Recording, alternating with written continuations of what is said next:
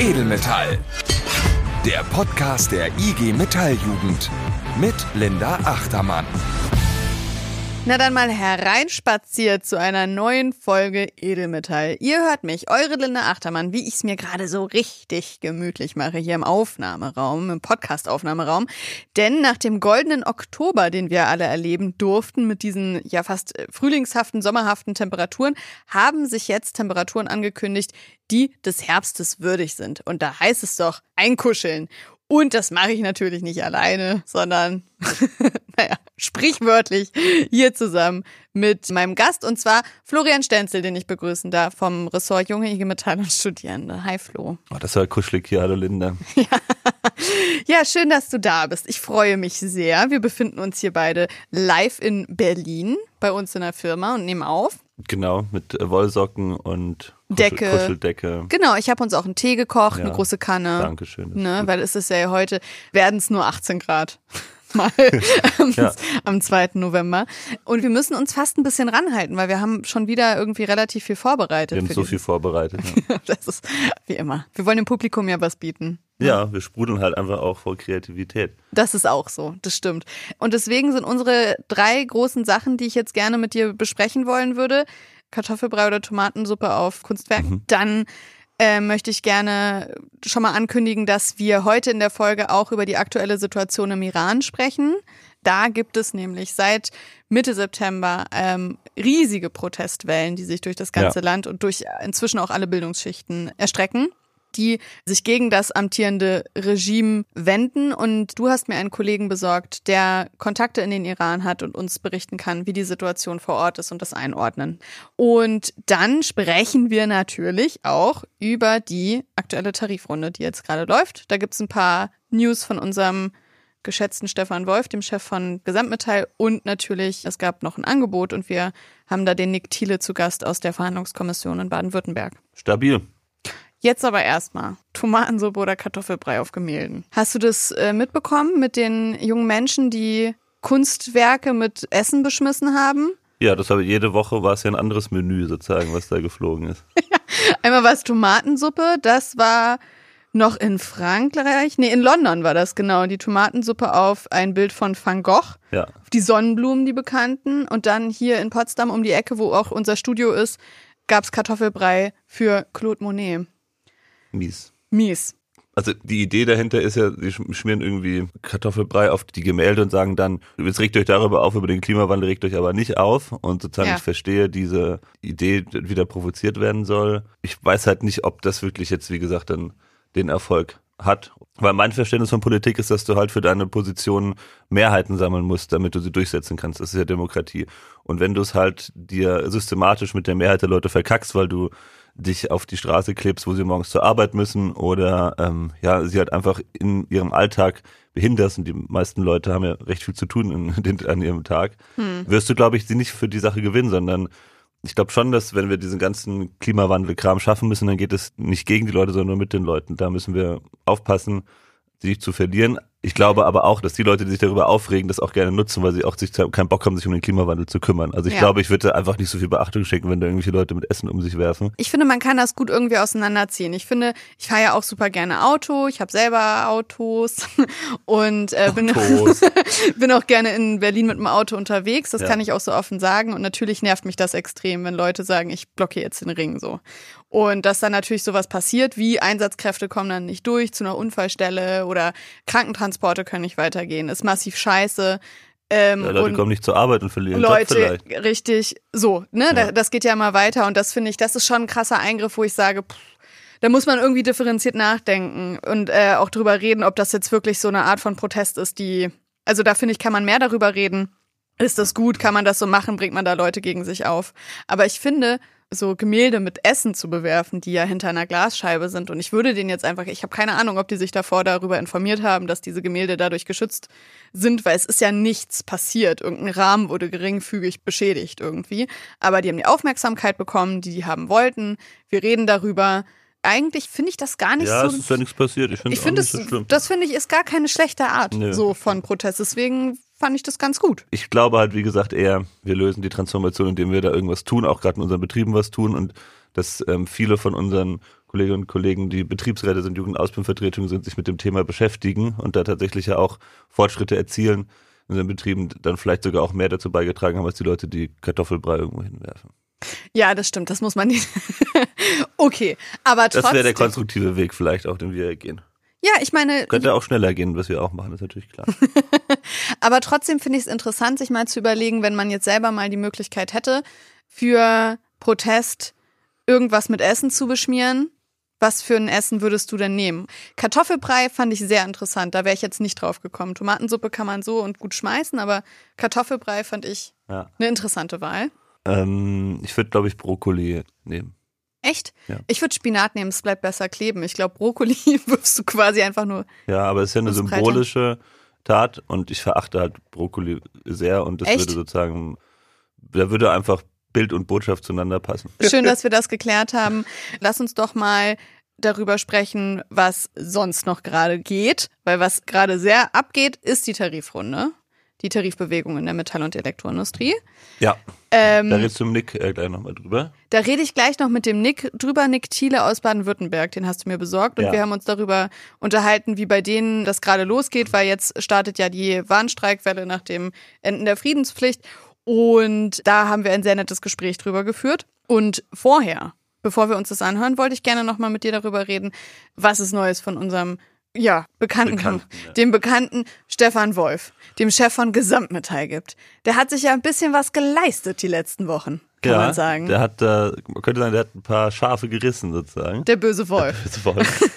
ähm, also ein bisschen Gossip so nebenbei, was man so gehört hat. Also ich fand es schon krass, dass er irgendwie seine Haushälterin schwarz beschäftigt als Arbeitgeber, Vertreter, Präsident. Ja, vor allen Dingen auch eine Haushälterin, die jetzt nicht einfach nur mal, die kam jetzt mal drei Stunden die Woche vorbei. Nein, nein. Die war fünf Tage in der Woche bei ihm beschäftigt. Ja. Und die hat er komplett schwarz bezahlt. Inzwischen schaut sich das auch die Staatsanwaltschaft an. Ja. Aber ähm, weißt du, das fehlt es immer nicht, wenn du so viel Kohle hast, warum machst du sowas? Das würde der doch, würde er wahrscheinlich gar nicht merken auf der Entgeltabrechnung, dass er dann nochmal seiner Haushälterin nochmal die Sozialabgaben gegönnt hat. Das verstehe ich nicht. Nee, das ist ein komisches Prinzip, was bei ihm ein bisschen schief gelagert ist. Ich glaube, ja, so viel kann man sagen. Wahrscheinlich. Und dann auch noch, der ist ja nicht nur Chef von Gesamtmetall, der ist auch Vorstandsvorsitzender vom Zulieferer Elring Kling, das ist ein Autoteilezulieferer. Und da hat ein Standort in Bayern jetzt dicht gemacht zu Beginn der Tarifrunde, obwohl der profitabel war. Aber es war eine strategische Entscheidung, heißt es aus der Führungsriege. Ja. Der wird jetzt einfach dicht gemacht. Ja, das zeugt von einem langfristigen strategischen Planungsvorhaben, wenn du profitable Standorte zumachst. Das ist wirklich vorbildlich. Nee, also solidarische Grüße da an die Kolleginnen und Kollegen und ja, wie gesagt, man greift sich so ein bisschen in den Kopf und fragt mich, wen haben sich da die Arbeitgeber eigentlich an ihre Spitze gewählt?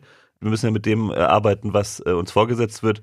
Und was uns da vorgesetzt wurde letzte Woche, vorletzte Woche sogar schon, ja. da war Nick ja mit dabei bei der zweiten Verhandlungsrunde. Da wird Nick gleich drüber sprechen, aber Spoiler, ihr habt es wahrscheinlich mitbekommen, die anderen waren wahrscheinlich schon draußen auf dem Warnstreik. Es hat nicht gereicht. nee, Aber da kommt noch was. genau, da, da kommt. kommt noch was. Und wenn nichts, also wenn sie sich weiter weigern, dann der Druck, der wird bald so groß. Da kommt noch was. Sehr gut. Okay, dann würde ich sagen, lass uns doch an dieser Stelle dann einfach in die Folge starten. Wir starten jetzt mit Nick. Ja. Sprechen über die Tarifrunde. Danach erwartet euch noch ein Interview mit einem Kollegen, was wir geführt haben zu der Situation im Iran. Und jetzt erstmal Spaß mit Nick. Ab geht's. Nach sechs Wochen ergebnislosen Gesprächen und unüberbrückbaren Differenzen sind mit Ablauf der Friedenspflicht Ende Oktober die ersten Warnstreiks in der Metall- und Elektroindustrie gestartet. Einer, der uns von ergebnislosen Gesprächen ein Lied singen kann, ist Nick Thiele. Er arbeitet bei Bosch Automotive Steering, ist dort JAF-Vorsitzender und sitzt in der Verhandlungskommission in Baden-Württemberg. Und in unserem Vorgespräch hat es Nick nicht geschafft, von dem Angebot der Arbeitgeber zu sprechen, ohne dabei an anfangen müssen zu lachen. Warum das so ist, das erzählt er uns am besten selber. Herzlich willkommen, Nick. Hallo. Sag mal, kurz vor dem Ablauf der Friedenspflicht kam ja das Angebot der Arbeitgeber und das war ja das gleiche, was es auch schon in Bayern gab. Das wurde euch in der Verhandlungskommission auch vorgelegt. Wie sah das denn aus und warum kannst du nicht das erzählen, ohne zu lachen? Also das Angebot sah so aus, dass sie uns die Inflationsprämie, die 3000 Euro, die steuerfrei ausgezahlt werden können, in voller Höhe angeboten haben gegen eine Tarifvertragslaufzeit von 30 Monaten. Und dazu haben sie noch gesagt, dass eine kleine, quasi minimale tabellenwirksame Erhöhung im Raum stehen würde, dass man darüber sprechen könnte. Und warum wir uns da, oder ich aus Lachen nicht vergreifen konnten, ist ganz einfach, weil also auf eine 30 Monate Laufzeit, äh, da muss schon einiges passieren, dass wir da einschlagen oder überhaupt dran denken. Und unsere Frage war einfach auch, was hätten sie uns angeboten, hätte die Regierung quasi nicht diese 3000 Euro Inflationsprämie überhaupt zur Verfügung gestellt. Ja, und das ist ja auch, ne, wenn man sich das mal vor Augen führt, 3000 Euro hört sich erst zu viel an. Wenn man das dann mal aber auf 30 Monate runterrechnet, dann ist das, dann bleibt gar nicht mehr so viel übrig. Und wenn dann eine Forderung von 8% Entgelterhöhung im Raum steht, denkt man auch so, äh, sprechen wir verschiedene Sprachen oder? Ja, das war natürlich das Hauptproblem. Wir wollen jetzt einfach eine tabellenwirksame Erhöhung damit jeder was davon hat, weil wenn jetzt ein Student anfängt erst in einem Jahr und der kriegt da, hat dann gar nichts von denen 3000 Euro quasi und muss trotzdem seine Miete bezahlen, äh, da bringt ihm halt nur eine tabellenwirksame Erhöhung was, die dann auch für ihn noch gilt und nicht irgendeine Einmalzahlung. Also deswegen haben wir das dann auch, ja, fanden wir sehr lustig.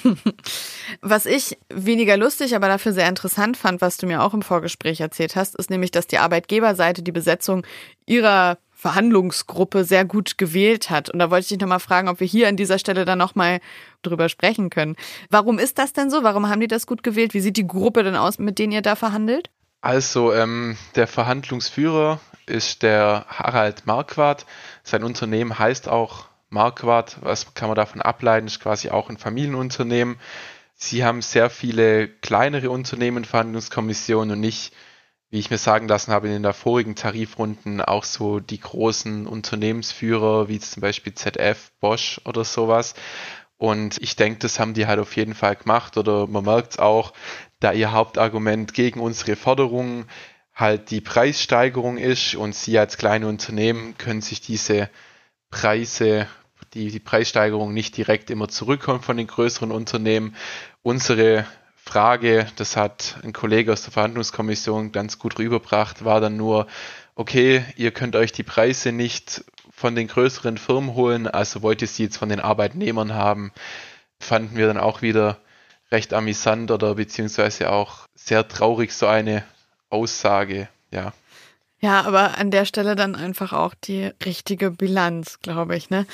Jetzt ist es soweit, äh, jetzt stehen Warnstreiks an. Vielerorts sind die schon gestartet. Bei euch kommen sie noch quasi. Also wir hören uns jetzt hier gerade am 2.11. Die Warnstreiks haben bei euch noch nicht angefangen, ne? Nee, noch nicht. Okay. Wenn wir uns jetzt aber nochmal das Eskalationsbarometer so vor Augen führen, was in so Tarifrunden denn alles passieren kann, dann stehen wir ja mit den Warnstreiks relativ am Anfang noch, ne? Da ist noch ein bisschen Luft nach oben, oder? Ja, wir haben dann als erstes kommt dann die zusätzliche Eskalationsstufe. Dort werden dann Betriebe ausgewählt, äh, die dann für einen 24-Stunden-Streik zur Frage kommen. Und natürlich als letztes Mittel steht uns dann die Urabstimmung zur Verfügung, wo dann zum Streik führt. Hm. Zum unbefristeten Streik dann, ne? Ja, zum unbefristeten Streik. Der endet dann erst, wenn erneut eine Urabstimmung, die zweite Urabstimmung gemacht wird und dort müssen dann wieder 25 Prozent der Mitglieder gegen den Streik abstimmen. Bei der ersten Urabstimmung für den Streik mussten 75 Prozent für den Streik abstimmen. Jetzt sind ja viele unserer Hörerinnen und Hörer gerade in ihrer Ausbildung oder haben mit ihrem dualen Studium angefangen, sind relativ äh, neu in der Organisation und damit auch relativ neu im Betrieb. Und das ist vielleicht für die jetzt auch der erste Warnstreik, den die überhaupt mitbekommen oder so die erste Warnstreikwelle.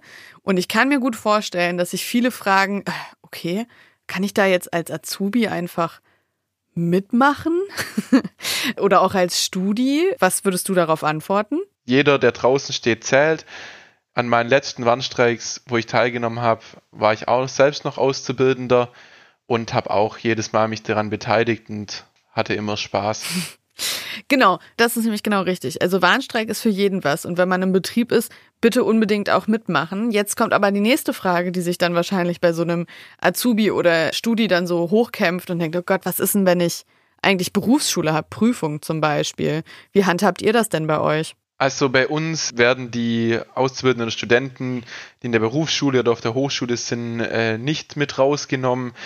tatsächlich, da sich bei Warnstreiks ja eh um stundenweise Streiks quasi handelt und wir wollen auch den Betrieb bestreiken und nicht die Schule oder Hochschule. Das macht in unseren Augen keinen Sinn. Aber am besten, falls ihr euch bei euch die Frage aufkommt, fragt ihr einfach nochmal euren Betriebsrat oder bei der IG Metall bei euch vor Ort nach, wie es bei euch denn aussieht. Ganz genau. Das ist ganz wichtig und ganz groß zu unterstreichen. Also wenn ihr jetzt auch Fragen habt, die wir hier jetzt nicht beantworten oder überhaupt streifen, dann habt ihr ja die Leute bei euch im Betrieb, die genau Ahnung haben und für euch da sind, wenn bei euch Fragen aufkommen. Also Betriebsräte, Vertrauensleute, Streikleitung, da dann einfach mal nachhaken. Wie ist es denn mit der Vergütung während eines Warnstreiks? Gibt es da schon einen Vergütungsausgleich eigentlich? Bei einem Warnstreik tatsächlich noch nicht. Mhm. Wie gesagt, es sind eh nur mehrere Stunden, also drei oder zwei Stunden. Ähm, und die sind tatsächlich unbezahlt. Also da kann der Arbeitgeber dann auch den Gehalt um die drei Stunden quasi kürzen. Es geht einfach darum, dass man zum Beispiel auch keine Gleitzeit nimmt. Das würde dann von eurem Gleitzeitkonto weggehen. Die Gleitzeit habt ihr ja schon aufgearbeitet oder müsst sie dann nachholen. Und so würdet ihr ja quasi in der Zeit für den Betrieb trotzdem schaffen. Der Betrieb würde nichts verlieren. Es geht da wirklich darum, dass man da dann die Arbeit nicht verrichtet. Und dann kommen wir jetzt aber, nachdem wir jetzt so ein bisschen die Basics geklärt haben, allen hoffentlich die Angst vorm Warnstreik genommen haben, machen wir jetzt noch mal so ein bisschen auch Bock darauf. Weil so ein Warnstreik kann ja auch richtig, richtig Spaß machen. Und es sind ja auch oft sehr coole und vor allen Dingen energetische Veranstaltungen, möchte man ja sagen. Wenn wir uns jetzt vorstellen, was muss ich denn mitnehmen? Was sind Essentials für einen Warnstreik? Was muss ich in meine Tasche packen? Nick, was würdest du den Leuten empfehlen, was auf jeden Fall dabei sein muss? Also ich würde auf jeden Fall empfehlen, wir haben immer so coole Warnstreikwesten oder allgemein IG Metallwesten, die cool leuchten, wo man einfach sieht, man gehört zusammen.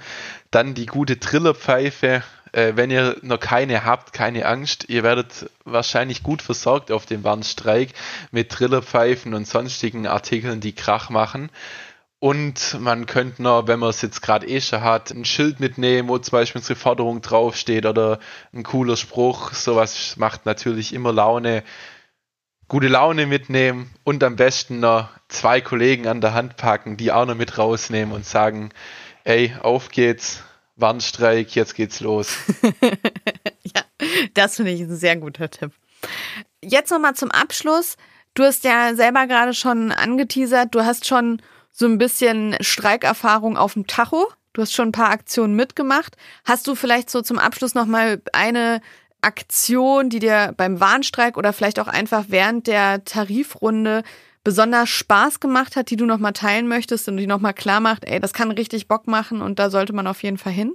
Ja, habe ich tatsächlich. Wir hatten eine sehr coole Aktion.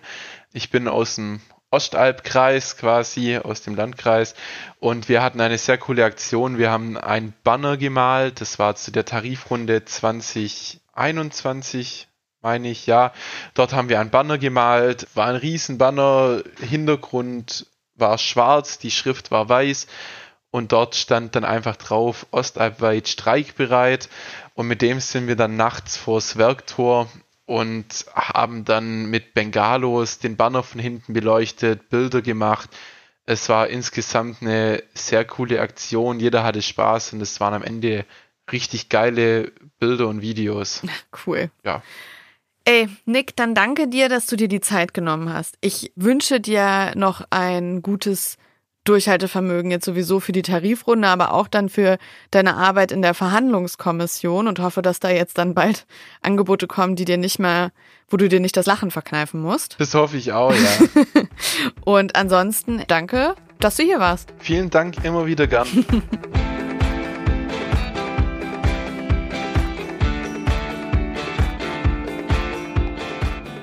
Okay, Leute.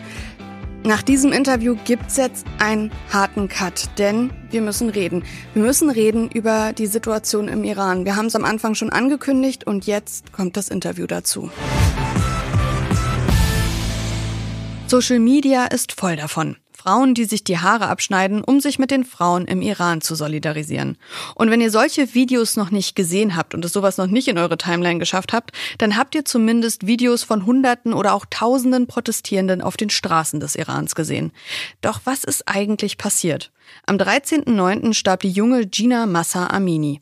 Sie wurde von der dortigen sogenannten Sittenpolizei wegen fehlerhaften Tragen ihres Kopftuchs in angehalten, inhaftiert und während der Haft so schwer verletzt, dass sie diesen Verletzungen erlag. Und dieses Ereignis war der Startschuss für eine Protestwelle, die den Sturz des religiösen Regimes fordert und nach Freiheit für alle ruft. Und obwohl die Proteste immer größer werden, kriegen wir hier oft noch wenig davon mit.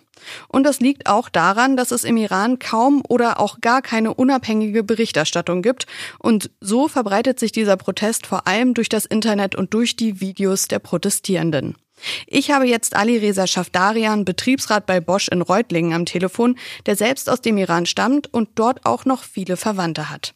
Hi Ali Reza. Grüß dich. Schön, dass du dir Zeit nimmst. Danke dir. Ich freue mich. Ich mich auch. Ich habe es ja gerade schon so ein bisschen versucht zu skizzieren, was gar nicht so einfach ist, weil diese Proteste laufen ja jetzt nun seit über 40 Tagen auch schon und haben sich von so einer ähm, ja von am Anfang sehr feministisch geprägten Protestwelle zu, zu fast einem gesamtgesellschaftlichen Bündnis entwickelt. Also inzwischen gehen einfach auch Männer von jung bis alt gehen da auf die Straße. Und was ich oft gehört habe und gelesen habe, ist, dass die Proteste unter dem Motto Frauen leben Freiheit laufen. Kannst du mir erklären, was das bedeutet? Ich fange mal dieses Motto von hinten mal auf. Äh, da steht ja Frauen leben Freiheit, Freiheit. Was bedeutet Freiheit?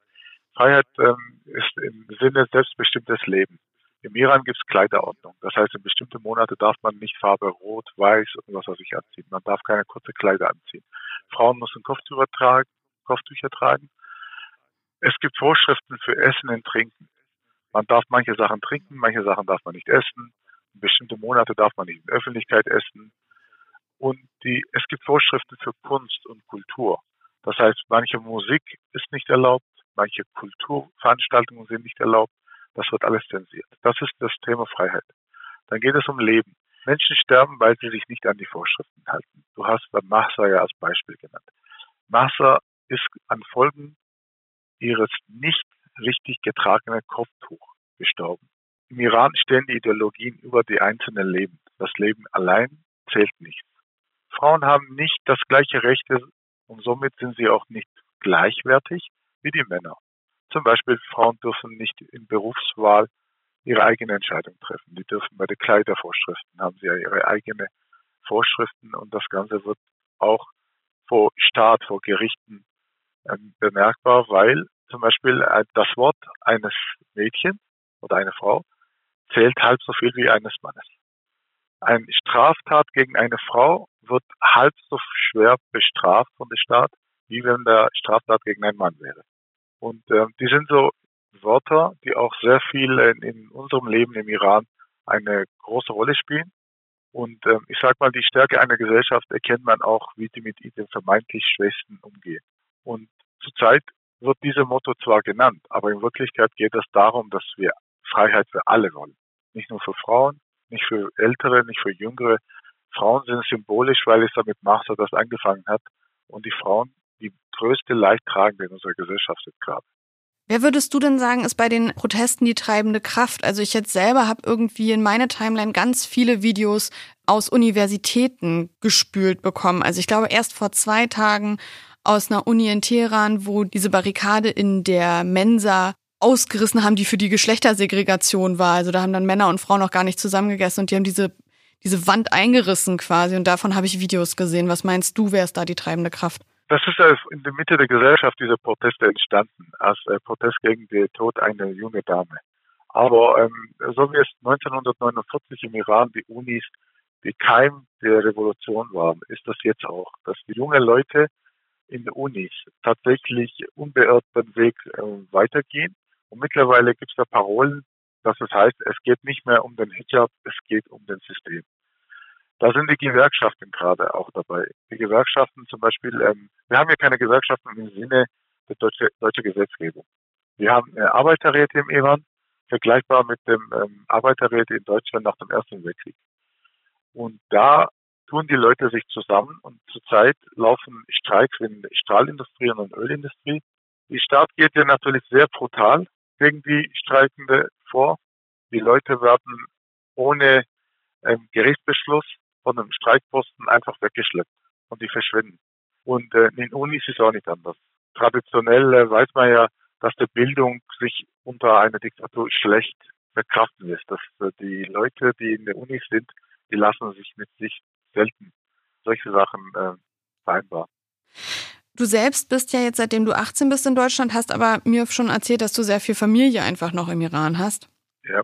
Die eben auch auf diese Demonstrationen gehen. Was berichten die dir denn? Also erstmal, wie sieht's da aus und wie, unter welchen Bedingungen gehen die denn zu den Demonstrationen? Also ist das so eine Selbstverständlichkeit? Weil für mich hört sich das an, als würde man da sein eigenes Leben aufs Spiel setzen. Ist das so? Tatsächlich äh, ist ein Unterschied, ob ich in Deutschland jetzt ähm, 1. Mai demonstriere oder meine Cousins im Iran oder meine Cousine im Iran nachts ähm, auf die Straße gehen. Im Iran wird mit scharfsten Waffen auf die Leute geschossen. Und ähm, da Tränengas ist das Mindeste, was man abbekommen könnte in so einem Demo. Das heißt, wenn man äh, bereit ist, auf die Straße zu gehen für dieses Thema, muss man auch sich bewusst sein, dass da vielleicht der letzte Nacht ist, dass man ähm, erlebt. Wir sind ja hunderte Leute sind jetzt bis jetzt hier gestorben, tausende Leute sind ähm, verhaftet worden. Und wenn man sich in so einem Demo beteiligt, muss man ähm, tatsächlich so weit gekommen sein, dass man die Konsequenzen auch in Kauf nimmt. Und meine Verwandten im Iran, ähm, die sind mittlerweile so weit, dass sie auch ähm, bewusst die Risiko in Kauf nehmen und rausgehen und demonstrieren. Und heute ist ein besonderer Tag, weil heute ist der 40. Tag eine junge Dame, die gestorben ist. Und in islamischen Tradition ist das so, dass der 40. Tag ein besonderer Tag ist. Da geht man äh, zum Grabstätte. Und im gesamten Iran äh, werden jetzt alle heute auf die Straße gehen. Und ich weiß von meinen Verwandten, dass sie zurzeit, so wie wir gerade miteinander reden, schon auf die Straße sind. Internet ist ja abgeschaltet. Man kriegt äh, nur über ähm, verschiedene Apps, die immer wieder auch gesperrt werden, vielleicht mal Bilder raus. Da kriegt man vielleicht mal eine Ahnung, was in Iran los ist. Ich kann mir kaum vorstellen, wie das für dich sein muss, dann auf Nachricht von deinen Verwandten zu warten, wenn du weißt, die gehen heute demonstrieren und es könnte sein, dass die nicht mehr nach Hause kommen. Also wie hält man das denn aus? Dadurch, dass ich jetzt in im Iran bin, ist der psychische Druck halt für die Leute, die im Ausland sind, sehr groß. Weil ich weiß, dass das heute meine Verwandte auf dem Demo sind. Aber ich bin nicht vor Ort. Ich kann nicht die Situation einschätzen. Und eventuell kriege ich auch keine Nachricht heute, auch wenn sie heile nach Hause kommen sollten kriege ich nicht dadurch, dass es kein Internet gibt und Telefone werden nachts abgeschaltet, kriege ich nicht mit. Das ist schon eine ähm, besondere Situation, die ich auch in meinem Leben erst äh, jetzt erfahre, weil ich merke, dass ich hilflos bin und einfach abwarten muss. Ja. Und das ähm, erzeugt eine gewisse Wut in einem und eine gewisse Hilflosigkeit. Ja, das kann ich mir vorstellen. Ich würde gerne noch zum Schluss unseres Gesprächs von dir wissen, was man auch immer wieder unter diesen Postings sieht auf Social Media. Und ich glaube, was alle Hörer und Hörerinnen dieses Podcasts einfach auch sehen, wenn sie Instagram jetzt beispielsweise aufmachen oder TikTok, dass dann, wenn man Videos sieht von den Protesten, dass dann darunter steht, teilt diese Videos, seid die Stimme von den Menschen im Iran, weil äh, durch die Einschränkung des Internets können sie das eben nicht immer selber weitertragen. Was sagst du denn, was können wir denn und sollten wir denn hier in Deutschland tun? Weil ja, ich glaube so, Protest online ist schon nicht verkehrt, man sollte das teilen, aber was denn noch? Äh, tatsächlich äh, gehen mir zwei Sachen durch den Kopf. Erstmal ist das, wenn man solche Videos bekommt, wenn man die Öffentlichkeit hat, sollte man das teilen. Weil je größer die Öffentlichkeit ist, desto größer ist der Druck auf die iranische Regierung, auch die Brutalität zurückzudrehen. Es gibt ja wirtschaftliche Abhängigkeit von Iran gegenüber europäische, gegen äh, andere Länder. Und wenn man in unseren Ländern dazu kommen, dass unsere Regierungen auch ihre wirtschaftliche äh, Handel in Frage stellen, dann wird die iranische Regierung in Bedrängnis kommen. Und das Zweite ist, was man auf jeden Fall machen kann, wenn man Zeit hat und wenn man mitbekommt, dass in einer Stadt ein Demo gibt oder eine Kundgebung, da kann man ja eine halbe Stunde mal Zeit investieren und dazu gehen, in Austausch gehen mit den Leuten, die da sind und auch vielleicht mal Hilfe anbieten. Man kann da großartig nicht viel machen, aber wenn man wenn ich in solche Demos bin und irgendein, sage ich mal, Nicht-Iraner mich anspricht, dann ist das für mich sehr beruhigend. Ich weiß, dass ich nicht allein bin. Und so geht es sehr vielen in dieser Welt. Sehr viele Iraner, Millionen sind aus dem Heimat vertrieben. Und wenn wir wissen, dass wir nicht allein sind, dann können wir auch ähm, besser durch den Alltag. Und vor allem die Anwesenheit in solche Demos sorgt dafür, dass wir auch den Druck auf unsere Staaten erhöhen. Und ich hoffe, dass es dann bald zu einer Änderung oder eine Sturz der iranischen Regierung kommt. Danke, Ali Reza, dass du dir die Zeit genommen hast und hier bei Edelmetall mit uns über die Situation im Iran gesprochen hast. Das war ein sehr ehrliches und für mich sehr bewegendes Gespräch. Also wirklich vielen Dank. Dankeschön. Ich danke auch, dass ihr euch Zeit genommen habt und mal meine Stimme gehört habt.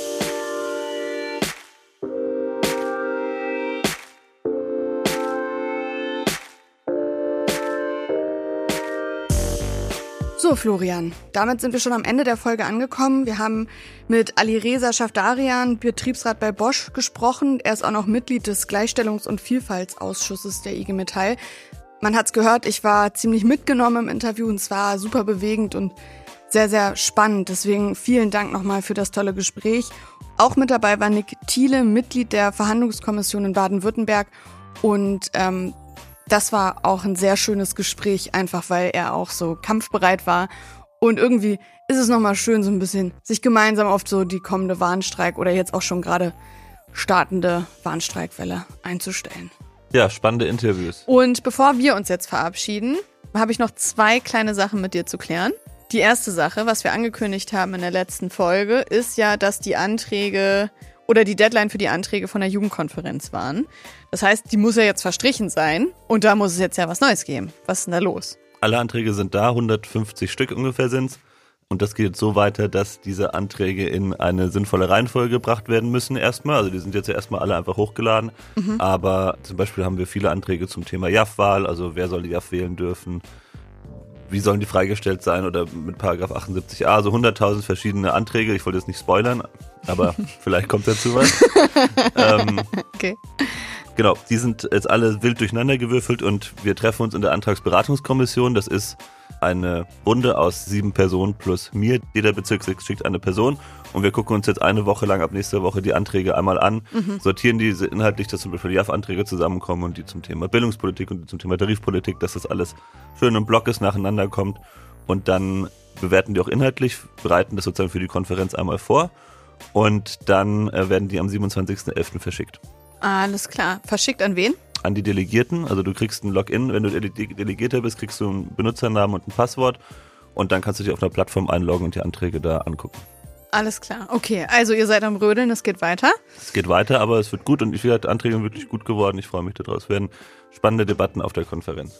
Hm, okay. Na, da werden wir garantiert drüber berichten. Das auf jeden Fall. Schön, dass wir das auch geklärt haben. Das zweite, wo ich drüber gestolpert bin, die Internetseite lifehacks-arbeitswelt.de. Ja. Sag mal, was ist denn das Neues? Lifehacks-arbeitswelt.de ist eine äh, Plattform, die wir gerade äh, aufgemacht haben. Ist eigentlich eine Homepage, da kannst du dich anmelden für verschiedene Online-Webinare. So, wir haben nämlich ja, da haben bestimmt einige unserer Hörerinnen und Hörer auch dran teilgenommen, in den letzten zwei Jahren häufiger diese Vorbereitung für die SOVI-Prüfung angeboten.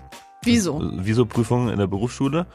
Und das kam richtig gut an. Wir hatten ja 300, 400 Leute, die da mitgemacht haben.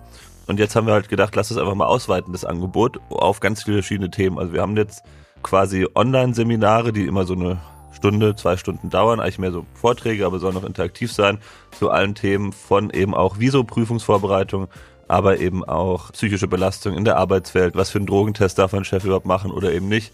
Wenn jetzt vielleicht nochmal interessant, wenn bald Cannabis ja legalisiert wird. ähm, auf jeden Fall sind ganz viele verschiedene Themen, die gut sind, wenn man sie mal weiß. Und deswegen äh, könnt ihr auf lifehacks-arbeitswelt.de euch anmelden dafür. Dann könnt ihr euch zu Hause einfach hinsetzen auf die Couch und eine Packung Chips und dann werdet ihr schlauer nebenbei. Wahnsinn. Das ist doch gut. Ich finde, das ist vielleicht auch was, womit man die Zeit bis zur nächsten Ausgabe gut überbrücken kann. Auf jeden Fall. Und die, gibt es also wichtig die Aufgabe noch? Ja. Spreadet das an alle Leute raus, dass sie sich da anmelden sollen, weil es vielleicht auch, also die Zielgruppe sind auch explizit Leute, die vielleicht noch nicht Mitglied sind. Nicht nur für ah. Mitglieder kann jeder mitmachen. Und am Ende von jeder Session wird auch die Frage gestellt, willst du noch Mitglied werden oder nicht? Hm. Beziehungsweise, also jetzt nicht jedem einzeln, sondern sozusagen am Ende thematisieren wir nochmal, was die IG Metalljugend ist und dass man da Mitglied werden kann und sollte, mhm. muss. Das heißt, das ist auch ein Angebot für Nichtmitglieder. Aber da, genau, gibt es noch ein paar Infos in den nächsten Wochen zu. Also. Und die erste Folge, ja. stopp, jetzt, jetzt. unterbrich mich nicht dauernd. Entschuldige. Die erste Folge, am 8.11. geht's los mit der Viso-Prüfungsvorbereitung mit dem Kollegen Daniel Friedrich. Alles klar. Okay. Ihr habt den Mann gehört. Spread the word. Ihr könnt da aber natürlich einfach auch selber gerne mitmachen, es ja ausprobieren und dann den allen anderen erzählen, wie geil das eigentlich ist und da mitmachen. Mir bleibt nur noch zu sagen, dass wir uns mit Edelmetall am 5.12. wieder hören. Das Ein ist mein Geburtstag. das ist dein Geburtstag, Das ist mein stimmt. Geburtstag. Oh, siehst du, so schließt sich der Kreis. Ja, schön. Und ein Tag vor Nikolaus ist es auch noch. Krass. Das ist echt, also super. 19 Tage vor Weihnachten.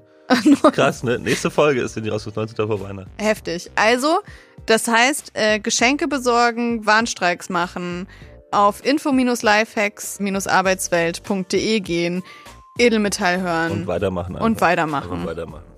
mein Name ist Linda Achtermann. Du bist? Tschüss.